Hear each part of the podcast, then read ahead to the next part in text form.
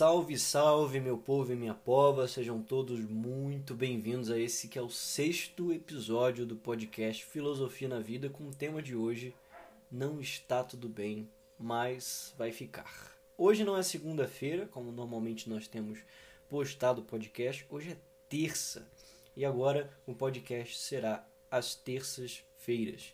Não poderei mais postar às segundas, mas vamos continuar com ele toda terça-feira. Então hoje, terça-feira, 17 de novembro. Na próxima terça-feira você terá esse podcast de manhã cedo, junto é, do seu despertador, ouvindo minha voz agradável. É isso. Bom, nesse tema de hoje, não está tudo bem, mas vai ficar. Nós temos muita coisa a tratar. Inclusive, ou melhor, especialmente, um primeiro ponto que nós vamos trazer aqui, que é um bônus, que é um agrado, que é um mimo divino na nossa, no nosso meio, na terra, que é a graça de Deus manifestada na minha vida, na vida de muitos, que é essa risadinha no fundo que você está ouvindo, que se chama Sarah Walsh, daqui a menos de um mês, Sarah Walsh de Albuquerque, tá? Na cara de vocês, venho apresentar a nossa. É... Qual o nome que eu vou dar? Convidada. A nossa musa. Ai, meu a Deus. nossa. Sei lá o que, que eu posso falar. Você será. Acostumem-se, acostumem-se, porque Sarah Walsh de Albuquerque fará parte dos nossos podcasts, contando a partir de agora. Introduz aí o tema, mulher. É assim. É assim? É. Então é assim, né? Você não tá me ouvindo, você possivelmente nunca ouviu falar em mim, mas prazer. Se você tá escutando isso antes de 12 de dezembro de 2020, eu sou Sarah Walsh de Garcia. Se você está escutando isso depois de 12 de dezembro de 2020, eu sou Sarah Walsh de Albuquerque. Aí sim. Noiva barra esposa de Bernardo. Direto do paradoxo temporal para os seus ouvidos. Incrível isso, né? É. E hoje é, ele me convidou para conversar sobre esse tema com vocês e aparentemente vai me convidar mais frequentemente para vários outros temas. Então eu espero que seja bom, espero que seja tão agradável para vocês nos escutar quanto será para mim estar aqui conversando com vocês sobre esse tema de hoje que é o não está tudo bem, mas vai ficar. Não existe quem nunca tenha sentido que o mundo caiu, que tudo acabou, que não sei o que eu vou fazer com a minha vida daqui em diante. Acabou. Acabou. Simplesmente acabou. Eu tenho certeza. Não existe pessoa que nunca tenha passado por isso. Você que está aí me ouvindo já deve ter passado por isso ou está passando por isso nesse momento. E se você tá passando por isso nesse momento, a gente tá aqui para falar que vai ficar tudo bem. Mas a gente não tá aqui para falar que vai ficar tudo bem como o restante das pessoas da tua vida que ficam falando: "Pelo amor de Deus, olha pro sol. Olha pros animais. Olha como o mundo é lindo, olha como a vida é bela." Hum, hum, hum, hum. Hum, hum. Com a gente não tem isso. Porque a gente sabe que a vida sabe ser muito sacana. A gente sabe que a vida às vezes é muito escrota, que dá tudo errado mesmo, que tudo desmorona mesmo, que a gente pode estar tá fazendo tudo certinho e de repente tomar aquele caixote maravilhoso que tu roda quatro, cinco, seis vezes na praia e tem mais areia e água no teu pulmão do que ar. A gente sabe. Acontece. A vida nem sempre é, é legal, nem sempre é bacana, não. Então continua com a gente escutando esse podcast, porque eu posso te garantir que não vai ter papo motivacional aqui hoje, né, amor? Isso. Bom, e pra gente começar logo a falar disso com mais profundidade, eu quero te dizer que lá no nosso blog nós temos um texto já preparadíssimo para você ler sobre isso, em que a gente vai estar abordando de forma diferente, né? Eu sempre falo para vocês, em cada lugar onde eu tô, eu trabalho de forma diferente. Eu abordo o mesmo tema sobre ângulos diferentes. Não é para menosprezar nenhum dos canais do trabalho, pelo contrário, é porque cada tipo de trabalho exige um ângulo específico, né? Então o que eu falo aqui no podcast com vocês, é claro que alguns aspectos vão estar lá no blog, mas de forma diferente. É um texto mais pessoal, por exemplo, em que eu estou falando das minhas questões. Aqui eu não estou sozinho, eu estou com a Sara. Enfim, cada, cada ambiente em que a gente estiver, a gente vai se encontrar de formas diferentes. Se você for lá no blog filosofianavida.com.br, você vai poder encontrar, é só digitar lá no, na lupinha ou rodar lá nos textos, tem um monte de textos. E tem esse texto específico, não está tudo bem, mas vai ficar, eu acredito que vai contribuir muito para a sua vida. Além disso, se você ainda não segue no Instagram nossa página, vai lá, arroba ponto filosofia, desculpa, arroba filosofia.na.vida. E lá também tem um pequeno texto sobre isso e tem um link direto para o texto no blog. Então o convite que eu te faço já agora é você faça essas duas coisas. Segue lá no Instagram e procura lá no blog o nosso texto e continua aqui conosco que nós vamos falar algumas coisas interessantes sem papo motivacional. O primeiro motivo de eu ter trazido a Sara não só hoje como pro resto da minha vida é é que é que bom, ela está muito mais estabilizada no processo de depressão que eu. Muita gente sabe, né? Quem já acompanha o trabalho sabe que eu, que eu sofro de depressão, faço terapia, faço tratamento com remédio. É, então é tanto o psicólogo quanto o psiquiatra que me acompanham. E não é só depressão, é o transtorno de ansiedade também. É, e ela já toma remédio há mais tempo e ela se deu melhor com os remédios que ela tomou eu não só estou tomando há menos tempo, como eu precisei me adaptar a remédios diferentes. Os primeiros que eu tomei não fizeram efeito. Esse é o primeiro ou o segundo que está fazendo um efeito melhor, assim. É... E mesmo assim ainda estou muito instável. Então, inclusive para gravar hoje, se não fosse ela, não teríamos podcast, porque eu não ia conseguir e eu ia ficar falando aqui para vocês de morte, de trevas, de destruição da, do sangue, da corrupção do mundo e da humanidade. Está tudo acabando, não temos esperança. Mas calma aí, tem Sarah Walsh aqui para iluminar um pouco. Ela tá com a mente mais esclarecida do que a minha, que tá penetrada pelo Senhor Cocô, que é a voz da, da minha depressão. Tem nome, é o Senhor Cocô. É, eu acho que antes de mais nada, é, esse tema ele não necessariamente é para quem tem depressão. Ele pode servir muito bem para você se você está passando por um momento depressivo. Uhum. É, se você não nesse momento da tua vida tá sentindo que tá tudo vazio, isso não necessariamente indica um, uma depressão, não necessariamente indica uma doença. Mas eu acho que especialmente quem tem depressão vai poder se aproveitar muito do que a gente vai ter para conversar aqui hoje, porque nós iremos falar do, do ponto de vista de duas pessoas que têm essa doença. Eu, no caso, mais estabilizada que o Bernardo, conforme ele contou para vocês, porque ele tá num momento de que dentro da, da cabeça dele realmente não tá tudo bem. Não está tudo bem. Isso é uma coisa que eu acho muito interessante, né? Porque nós dois vivemos no mesmo ambiente, compartilhamos a vida. Nós dois estamos aqui trabalhando, a gente tem um trabalho relativamente parecido, ou seja, trabalhamos em casa. E mesmo assim, você está num momento mental totalmente diferente do meu. Sim. E começa, eu acho que desse ponto. Muitas vezes não tem um motivo específico que vá te derrubar. Não tem um, um, uma. Como é que a gente pode falar? Não, não aparece uma faixa no céu falando: Olá, hoje vai dar tudo errado na sua vida. Você simplesmente acorda assim. E às vezes dá tudo certo durante o dia, né? Não tem nada objetivamente errado. Uhum. Que tá errado é sua cabeça. a sua existência tá errada. Essa é a sensação que você tem quando tá nesse tempo, né? Sim, essa é a sensação que você tem quando tem depressão. É uma constância de tudo errado. A gente começa buscando tudo errado no mundo, né? Tá tudo errado no mundo, tá tudo errado no, no a, a, introdução que o Bernardo fez, se ele tivesse fazendo esse podcast sozinho, foi perfeita. O mundo é morte, o, as pessoas são mais, todo mundo é homicida, todo mundo é genocida.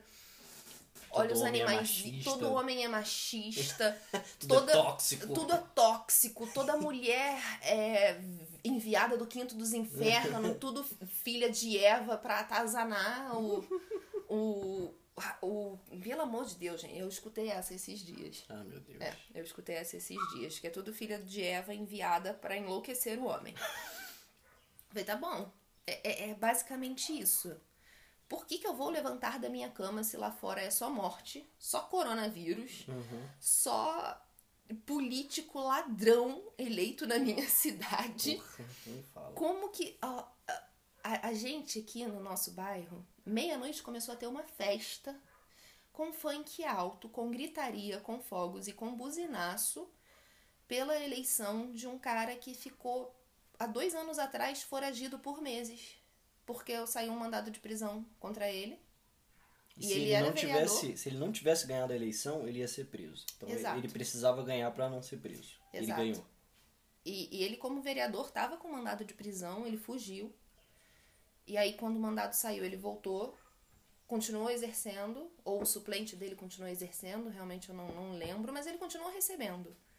E agora foi eleito de novo por que, que nós levantaríamos numa segunda-feira para lidar com essas pessoas que são minhas vizinhas, que estão aqui no meu bairro? A sensação, a sensação na cabeça é essa. Não tem por que viver. Exato. Tudo é mal, tudo é ruim. A gente tá aqui para discordar de você? Não, meu querido.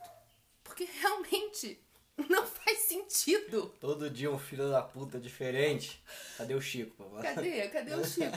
Todo dia um filho da puta novo. Por que que eu vou levantar da cama se hoje 577 bovinos serão abatidos no Rio de Janeiro para alimentar os carnistas genocidas, entendeu? Isso é depressão de vegetariano. É depressão de vegetariano, porque eu já passei por essa fase. tentando, é, é, tentando encontrar uma, uma, uma motivação para minha vida, a gente vai tentando descobrir o que, está errado no mundo. Hum. E tentando descobrir o que, está errado no mundo, você acredita que você precisa mudar Entendi. o que está errado no mundo. Então eu tive a minha fase de perceber que o que estava errado no mundo era uh, uh, o, Os carnívoros. o consumo de carne. eu enlouqueci. Eu enlouqueci a minha família nessa época, gente. Eu morava com a minha mãe, morava com meu irmão. A minha mãe até hoje ela mantém no banheiro um cartaz de, desse, desse tempo. Ela deixa de propósito. Ela não arrancou até hoje. Que é um cartaz meu reclamando do lixo que ela não reciclava. Então, e aqui nem tem reciclagem. na época tinha. Tinha? Ah, tinha. Tá. Na época tinha reciclagem sentido, aqui. E, e assim, o mal do mundo para mim era tudo que a gente fazia com o meio ambiente, entendeu? Foi a minha forma de tentar lutar contra o único o mal no mundo é esse, né? Exato, era a minha forma de lutar contra o vazio que estava dentro de mim e de tentar fazer uma diferença. E o mais engraçado é que assim, a gente vai ficando sem força, né? Porque é um mundo inteiro fazendo algo que na nossa cabeça tá completamente errado, completamente errado, e é você sozinho ou com um grupinho de Facebook no máximo lutando contra isso. E tipo, caramba, e agora? Eu, eu não tenho força, eu não, não consigo lutar contra tudo isso. E isso vai minando cada vez mais as suas forças. Eu tive um, uma fase também em que o mal do mundo para mim era a alopatia. Ou seja, você só podia. O, o, mal do mundo era a indústria farmacêutica. Ah, tá. E os médicos atuais. Você com dor de cabeça, faz um, um alongamento, faz uma hum. yoguinha, massageia teu próprio ombro, faz um chazinho de camomila, porque o mal do mundo é a indústria farmacêutica tentando empurrar pra gente goela abaixo só para lucrar com, com doenças inventadas. Uhum. E muito disso me fez, inclusive, renegar o meu diagnóstico psiquiátrico de depressão, que nem era depressão. Se não fosse toda essa minha palhaçada, Eu teria, desde os meus 18 anos, o diagnóstico de transtorno de ansiedade. Uhum. E eu não precisaria passar por quase seis anos de tormento até com a ansiedade até virar depressão. E isso eu acho que é uma coisa que é interessante a gente falar aqui. A gente não pode falar sobre não está tudo bem, mas vai ficar.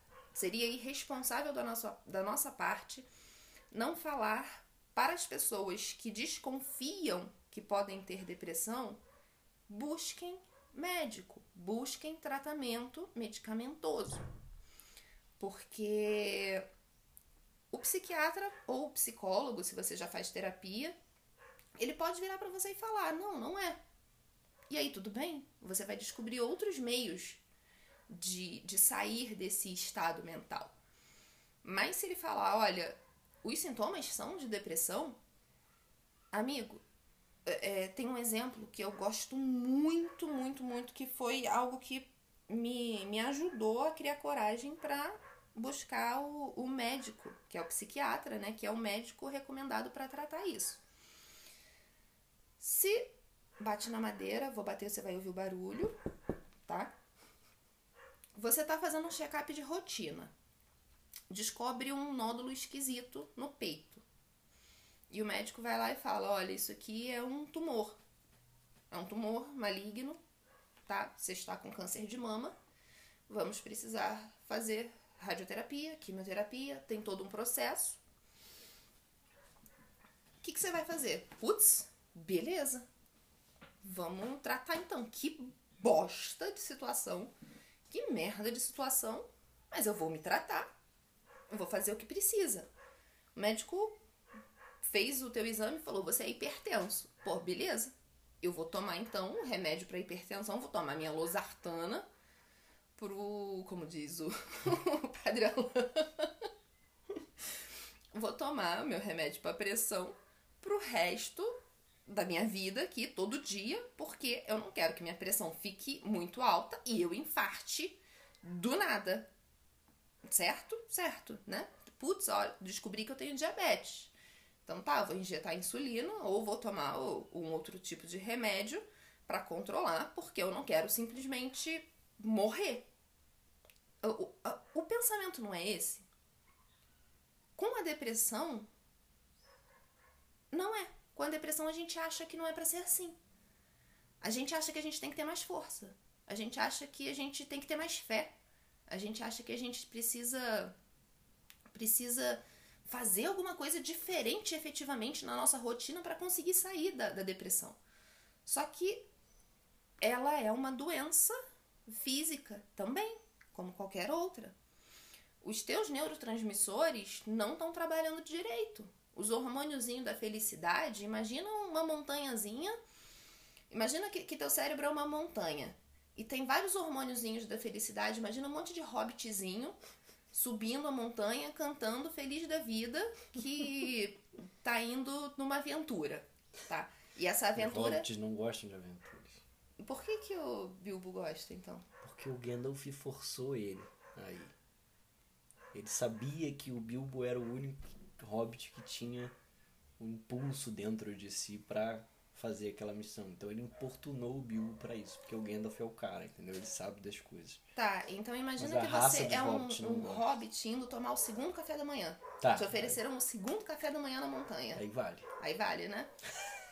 E aí todos eles estão indo felizes da vida. Estamos indo tomar um segundo café da manhã no alto daquela montanha. E eles estão cantando a musiquinha. Pá, pá, subindo a montanha. E aí de repente um hobbit desce rolando porque não tem força, o outro cai no meio do caminho. Dois conseguem chegar no café da manhã, mas ficaram dez para trás. Os hobbits são a serotonina, na maior parte das vezes. Tomar o café da manhã é chegar aonde eles devem chegar. Então, é como se a montanha tivesse totalmente desnivelada, os hobbits estivessem todos fracos. É basicamente isso que está acontecendo dentro do teu cérebro. E não tem porquê você se recusar a tomar uma medicação para melhorar isso.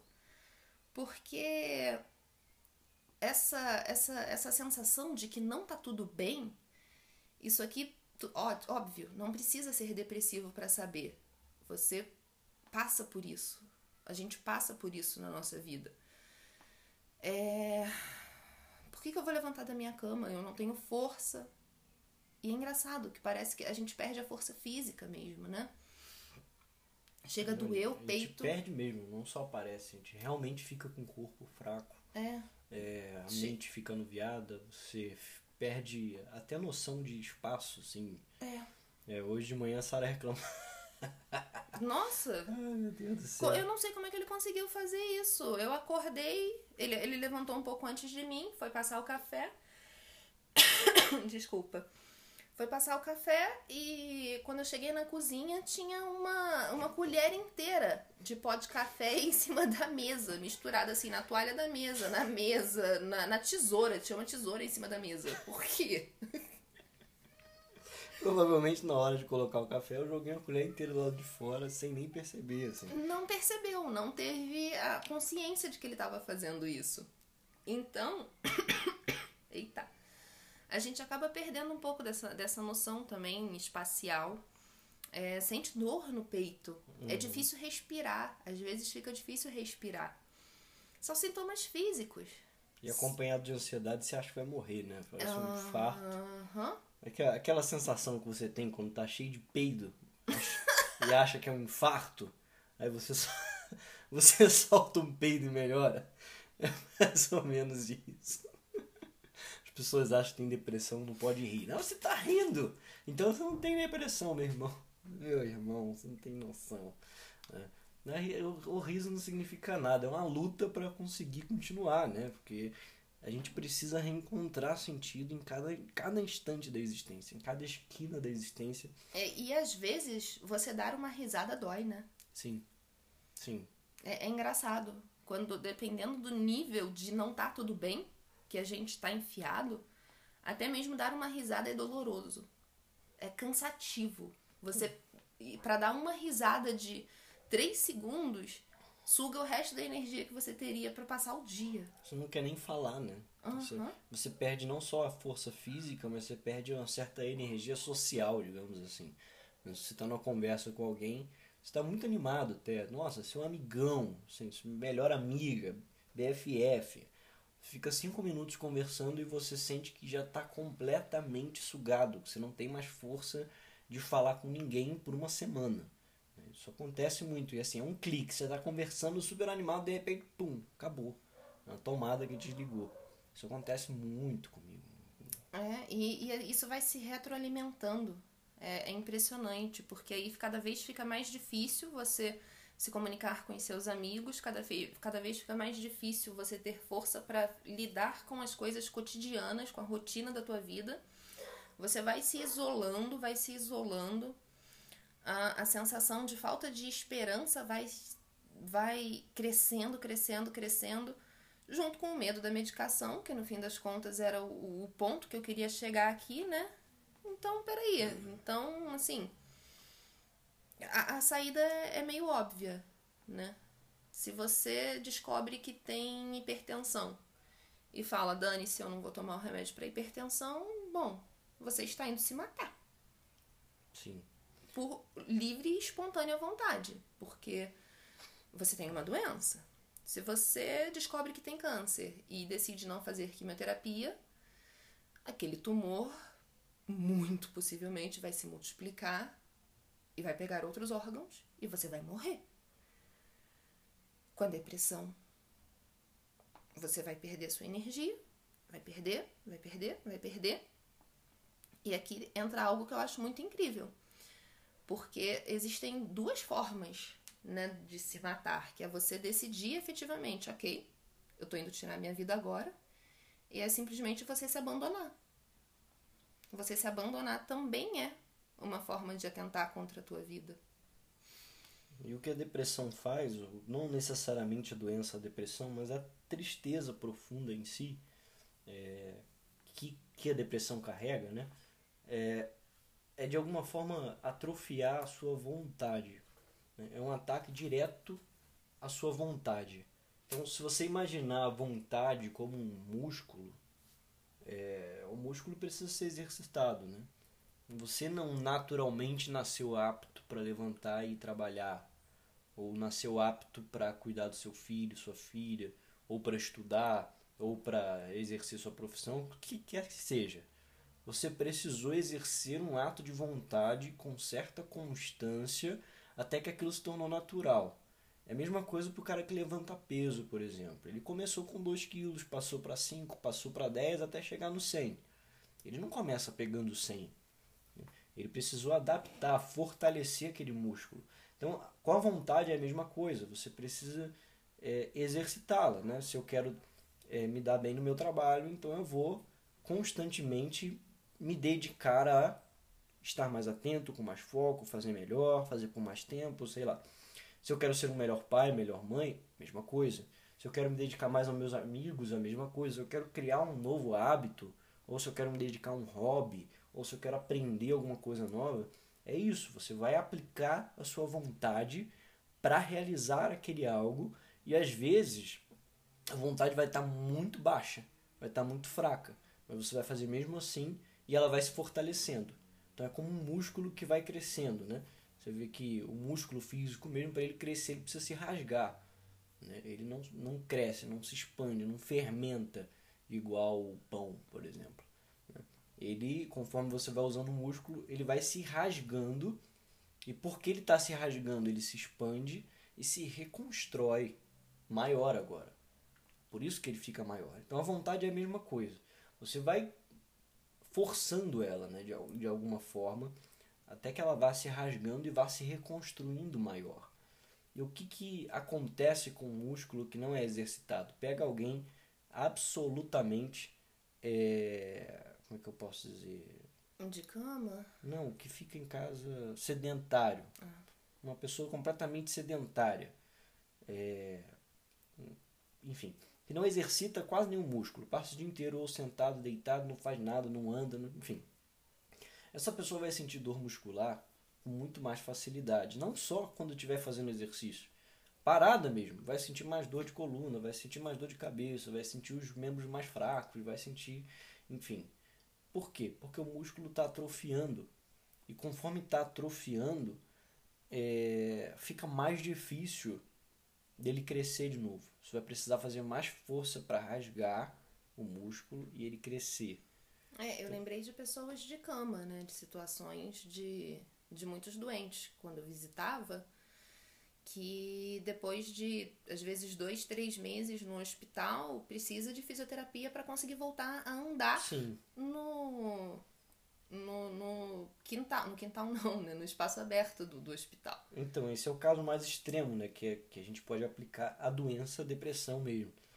Agora, no dia a dia, a tristeza, sem falar da depressão especificamente, já traz esse elemento em si. A depressão, ela é o cara que está de cama, que não consegue se mexer por si mesmo. Ela, ela Precisa atrofia, da fisioterapia. Atrofia a tua vontade, né? É. É isso que você estava explicando. Isso. A, tri a tristeza profunda, constante, ela atrofia a vontade, mas com o tempo você pode mudar esse hábito, né? Como alguém sedentário pode mudar de vida e começar a deixar de ser sedentário. Na depressão você vai precisar de ajuda. Como o cara que está de cama precisa de um fisioterapeuta para fortalecer músculo, para ele conseguir levantar, para ele conseguir dar um passo, para ele conseguir uhum. mexer o dedo às vezes, ou mexer o joelho, dobrar o joelho, enfim. É...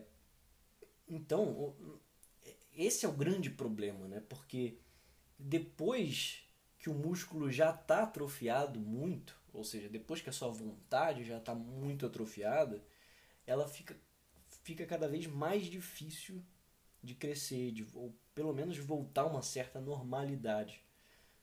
Então, esse é o problema de se deixar tanto tempo sem procurar ajuda, sem psicólogo, sem psiquiatra, uhum. sem vida social, se isolando cada vez mais, não falando sobre o que sente, ou pelo menos não escrevendo sobre o que sente, não se expondo, né?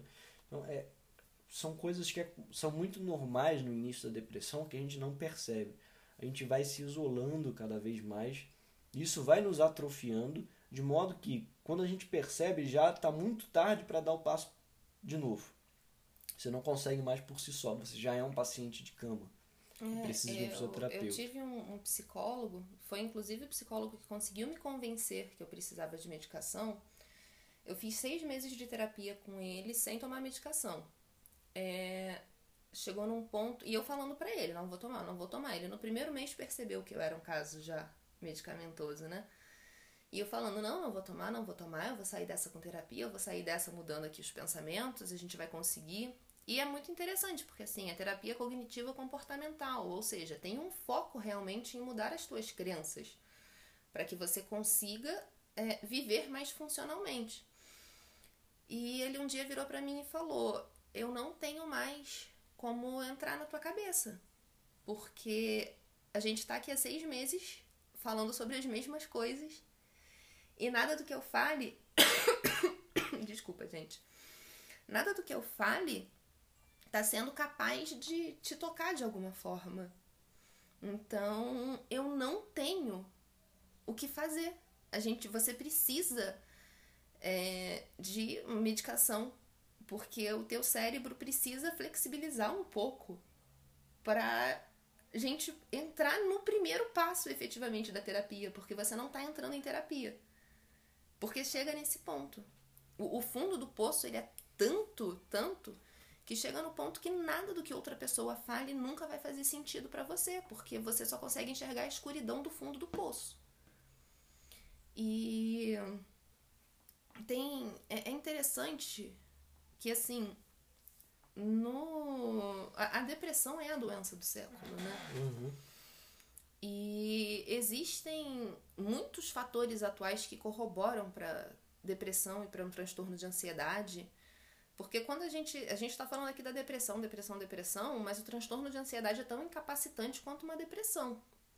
Ele leva à depressão depois. É, né? ele não tratado, ele leva à depressão, como foi o meu caso. Assim como a depressão também pode levar ao transtorno de ansiedade, são casos um pouco mais difíceis. Uhum. Eu e Bernardo aqui, a gente foi o inverso. O meu foi um transtorno de ansiedade que levou à depressão. Dele foi a depressão que levou para o transtorno de ansiedade. E existe hoje já um termo, é o transtorno ansioso depressivo, que parecem ser duas coisas incompatíveis, porque a gente tem a imagem né, da depressão da pessoa de cama que não quer se alimentar, que vive num quarto escuro. E você tem a ideia da ansiedade da pessoa que está o tempo inteiro ligada no 220, né?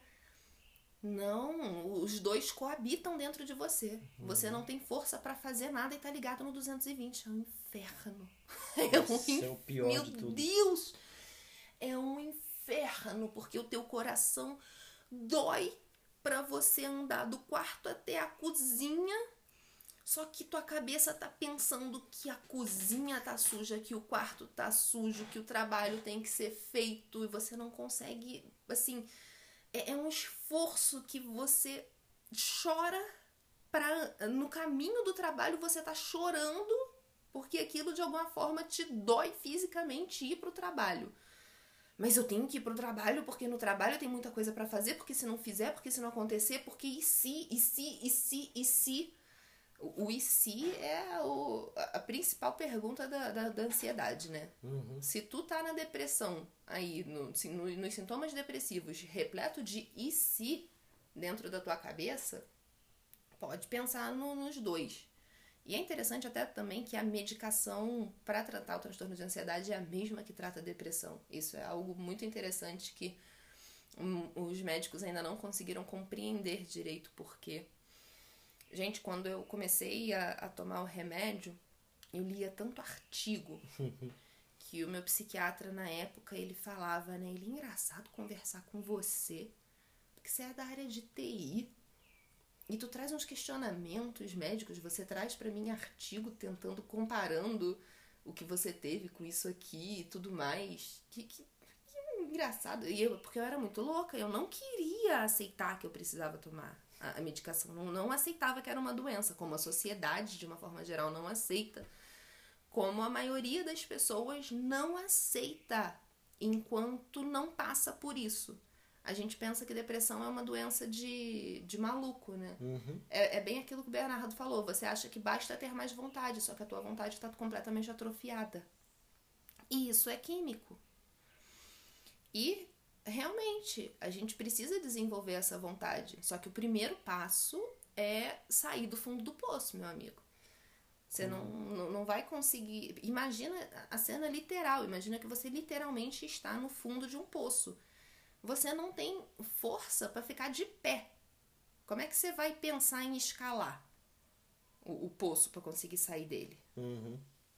Quando você falou de químico, eu lembrei aqui que eu tenho sintomas de depressão desde a minha adolescência, desde o início da adolescência, né? Então, bota aí mais de 10 anos convivendo com esses sintomas, em alguns momentos piores, outros melhores, mas enfim, é certa medida parecido durante quase toda a minha vida, assim, né? Então eu confundi, cheguei a confundir completamente o meu ser com a doença.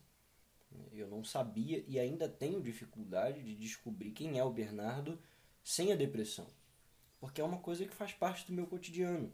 E eu não sei se tem uma cura efetiva em que em algum momento da minha vida eu vou falar, não, não tenho mais, não preciso mais remédio, enfim. Não sei, pode ser que realmente pro resto da vida eu precise trabalhar isso. E tá tudo bem. A gente é. adapta. Sim, a gente vai se adaptando. E eu lembro que quando eu não queria aceitar, é porque eu só aceitei isso no ano passado. Uhum. Eu passei esses 10 anos aí sem. Primeiro sem consciência, né? Eu não sabia que existia isso. Depois, sem me ligar muito, sem me importar muito que poderia ser isso. Depois, negando absolutamente que seria uma doença. Eu, eu lembro como se fosse ontem, o dia que o Bernardo. que caiu a ficha dele. Peraí, deixa eu chegar nisso daqui a pouco. Tá. Aí você conta. É... E aí, enfim, eu sou católico, né? E aí sempre rezei muito, acreditei muito na possibilidade de uma transformação pela fé, né? E não desmerecendo a fé, pelo contrário, eu continuo católico. É... Muitas Mas... vezes é, é a fé que vai te impedir de fazer uma merda Exato. quando você tá nesse tipo de estado, entendeu? Chutar o balde, jogar tudo pro alto. Em todas as vezes que eu tive pensamento suicida, a única coisa que me manteve vivo foi pensar em, na minha fé, né? Que na, na fé cristã, a gente acredita que Deus se encarnou por amor ao mundo, né, para salvar o homem. Então, toda vez em que eu tinha pensamento suicida, eu pensava, gente, mas e esse amor de Deus aqui que eu que eu conheci, que eu experimentei, sabe? Por que que eu vou ir contra isso? Porque se, se ele me colocou aqui para dizer que me ama e, e tem um plano para mim de alguma forma, não faz sentido eu abrir mão. Como é que eu vou chegar lá no, no, no, outro mundo, sei lá como você acredita nisso, né? Mas chegar diante de Deus e olhar na cara dele e falar, pois é, desisti. Pois é, eu não aguentei, me matei. Com que cara que eu vou chegar diante do cara que mais me amou e falar para ele que eu abri mão de tudo que ele queria me dar, sabe? Então, eu não tô falando que isso serve para você, que isso serve para todo mundo, que isso é a resposta absoluta, tá? Por favor. Na minha, na minha época, inclusive, de, de depressão, eu era espírita. Uhum. E, e também foi o que me segurou nesse Sim. ponto. Não, a gente não, não tá falando aqui que é certo, que é errado, nem que funciona para todo mundo, não. É, nem querendo catequizar ninguém. A questão aqui é só descontar do nosso relato. É, e o meu, o que me sustentou, que não me permitiu me suicidar, foi pensar que Deus me amava. E se Ele me amava, a minha, minha existência teria que ter algum sentido. Porque não faria sentido um Deus amar, criar e não ter sentido. Bom, você pode não acreditar em Deus e tá tudo bem. É, talvez você tenha suas outras formas de lidar com essa situação. Estou aqui só contando a minha experiência para chegar num ponto específico. Quando eu. É, no catolicismo, nós temos o que chamamos de direção espiritual.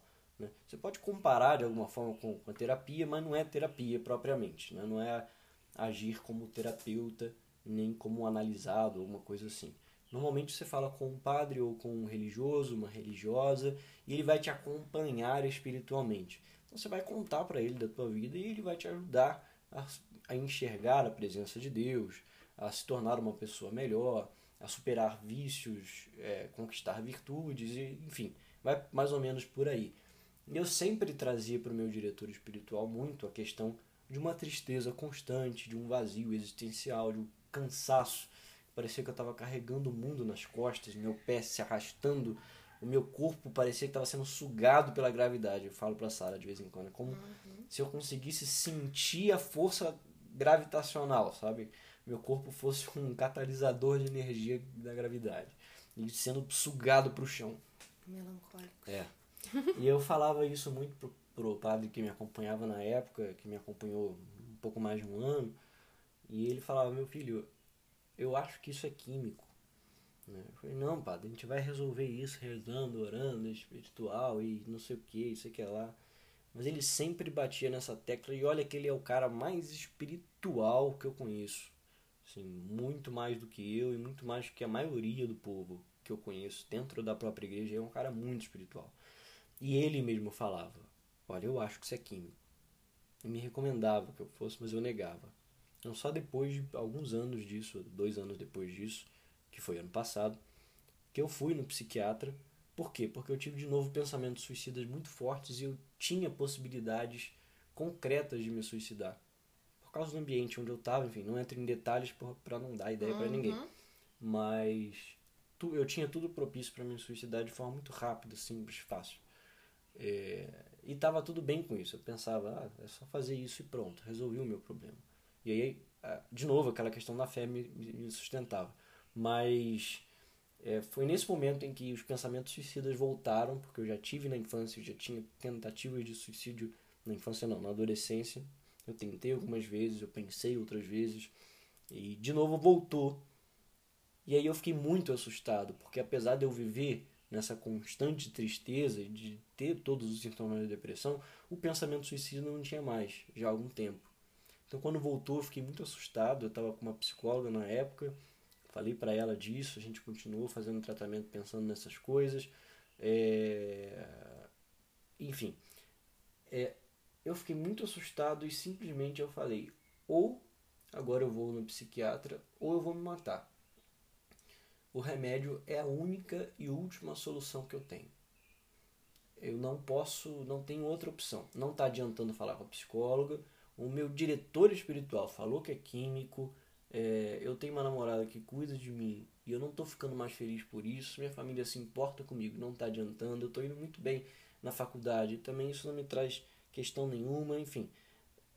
Ou eu tento o remédio, ou eu vou me matar, porque simplesmente tá tudo cinza, sabe? É, é uma metáfora aqui, né? Mas é mais ou menos assim: você acorda e tá tudo cinza, existe um buraco no seu peito sugando uma constante dor uma constante tristeza e eu não conseguia mais levantar da cama, não conseguia fazer nada.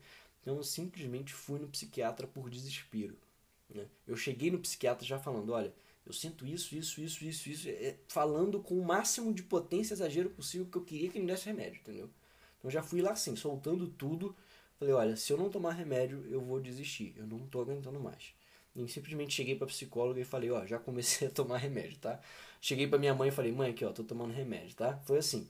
Né? Ninguém sabia. Eu simplesmente fui, comecei a tomar e só comuniquei. Porque eu não suportava mais, né? Enfim, por que eu falei isso tudo? Não sei. Talvez sirva para alguém que tá ouvindo. Uhum.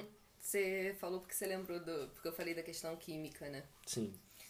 E eu acho também que é interessante a gente lembrar um pouco do, dos, das questões no, no mundo atual que falam sobre sobre que falam não que levam a gente para esse estado depressivo que estão maiores do que nunca. Porque assim são mais de 300 milhões de pessoas no mundo que têm depressão.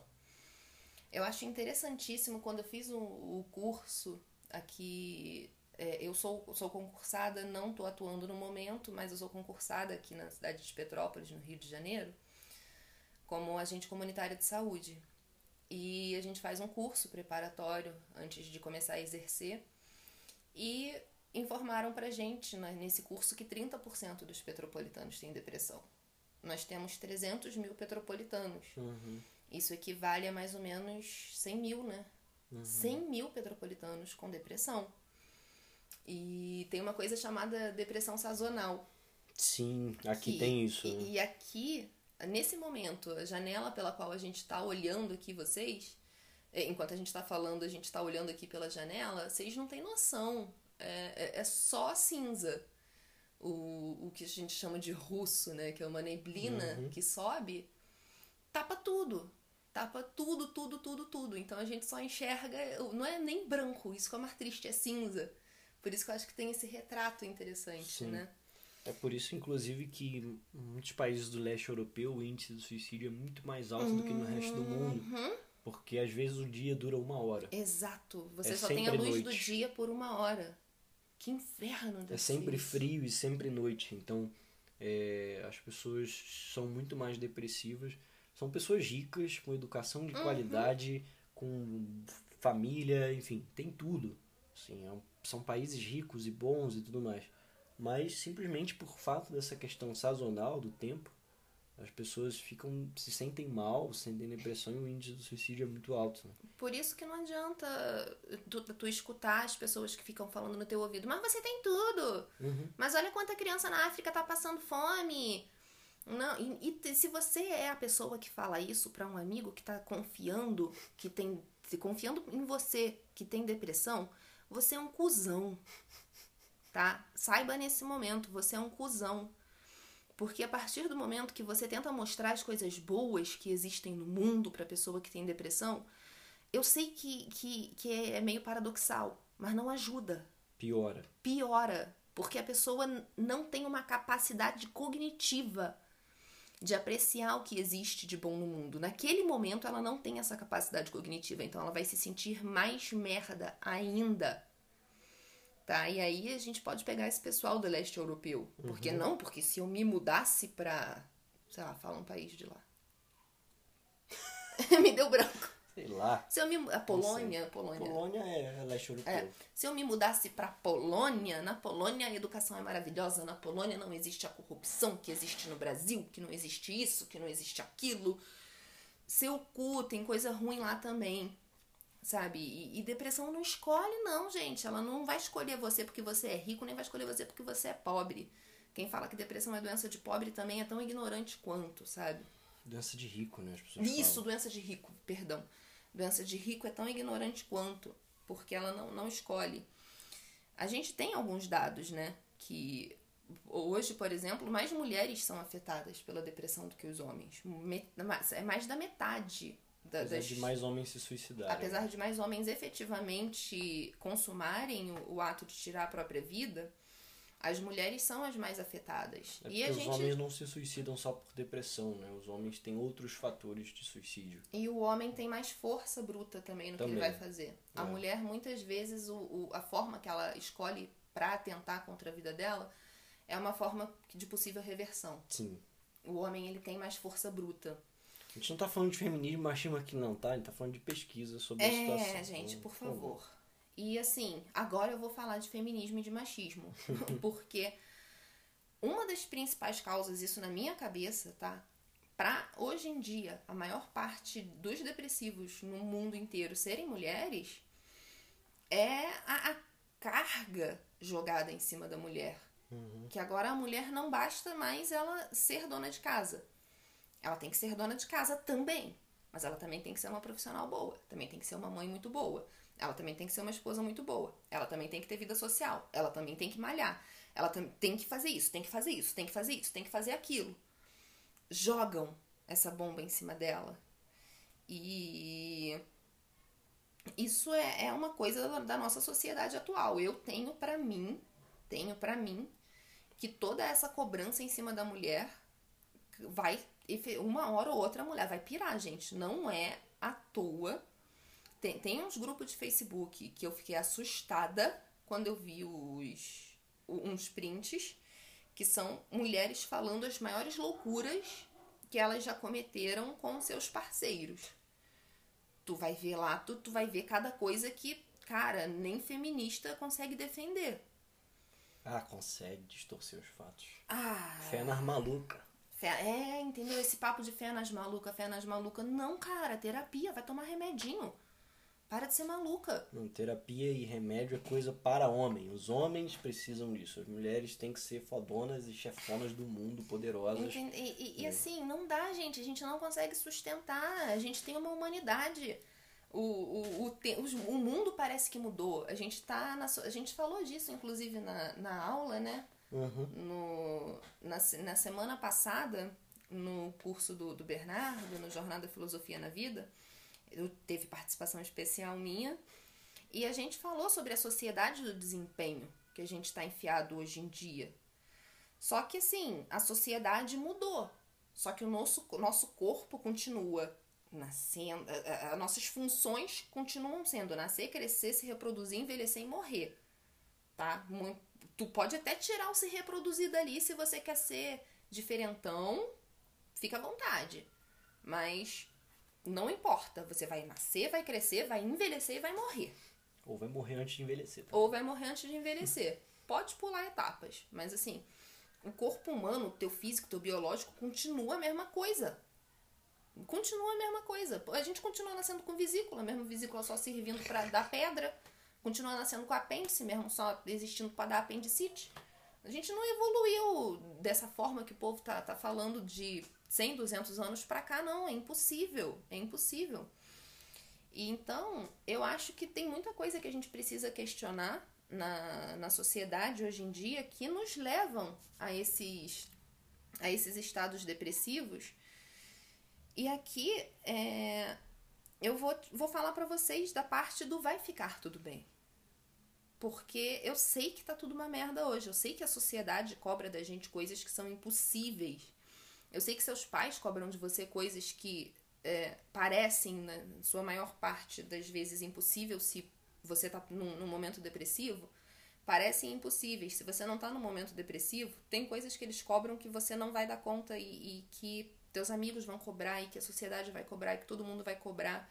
Que você desempenhe o máximo possível, que você seja foda, que você seja maravilhoso, que você seja milionário com 20 anos, que você tenha um CR10, que você. Sabe? Não dá! Não dá!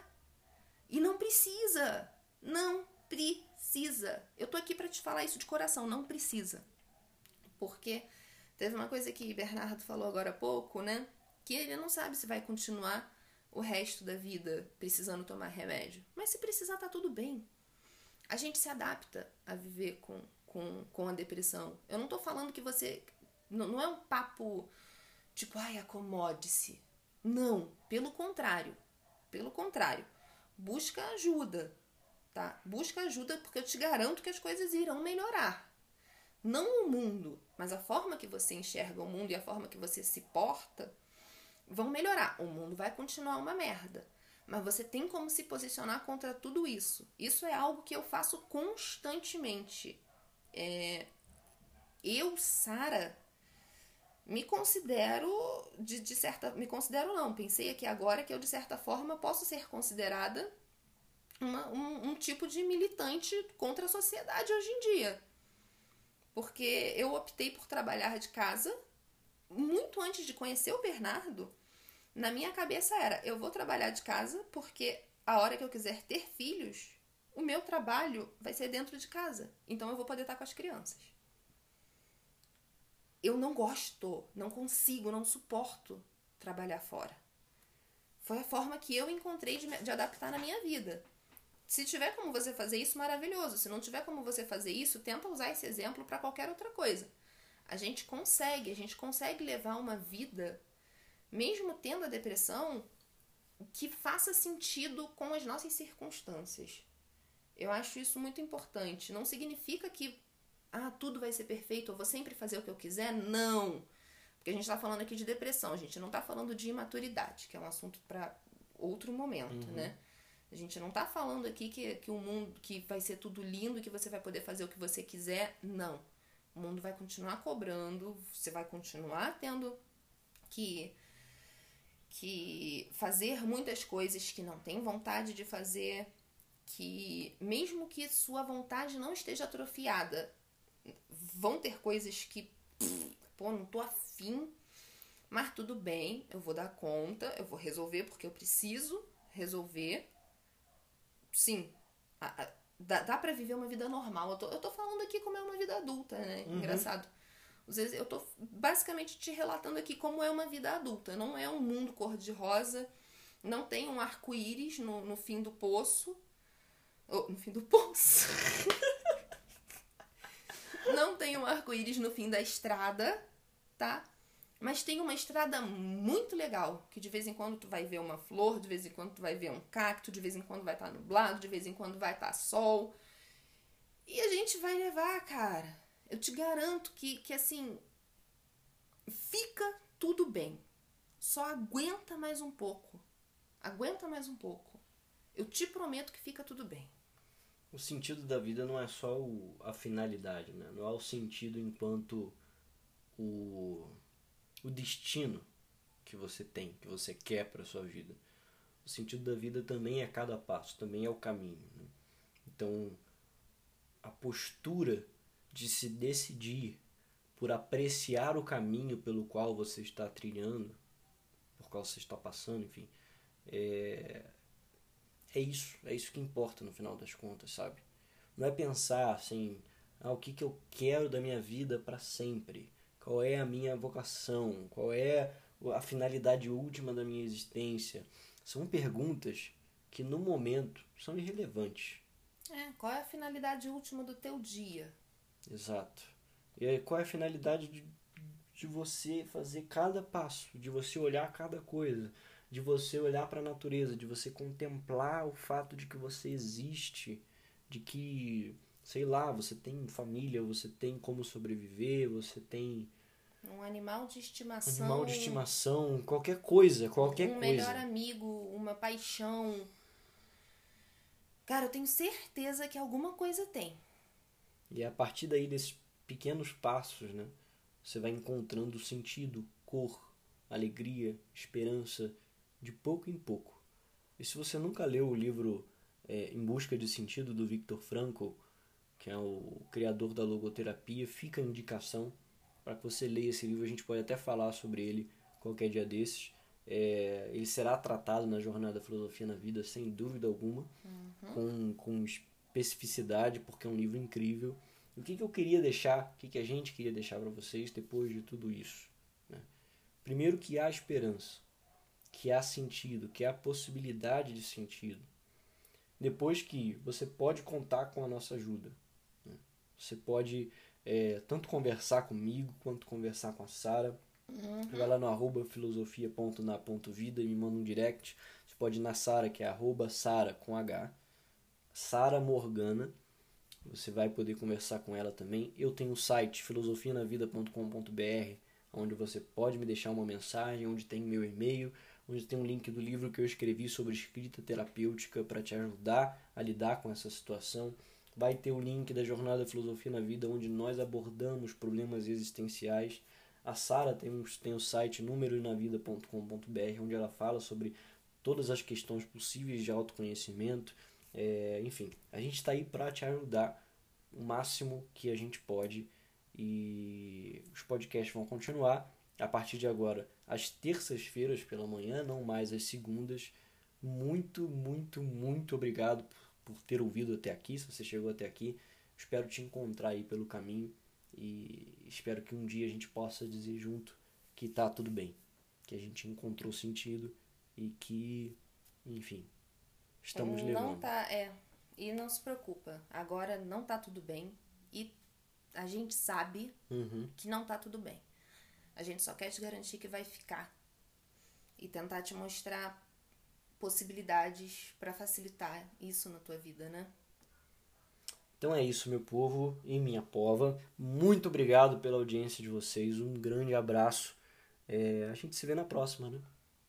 É isso. É isso? É isso. Valeu, pessoal. Obrigada por nos escutarem. Um abraço e até a próxima.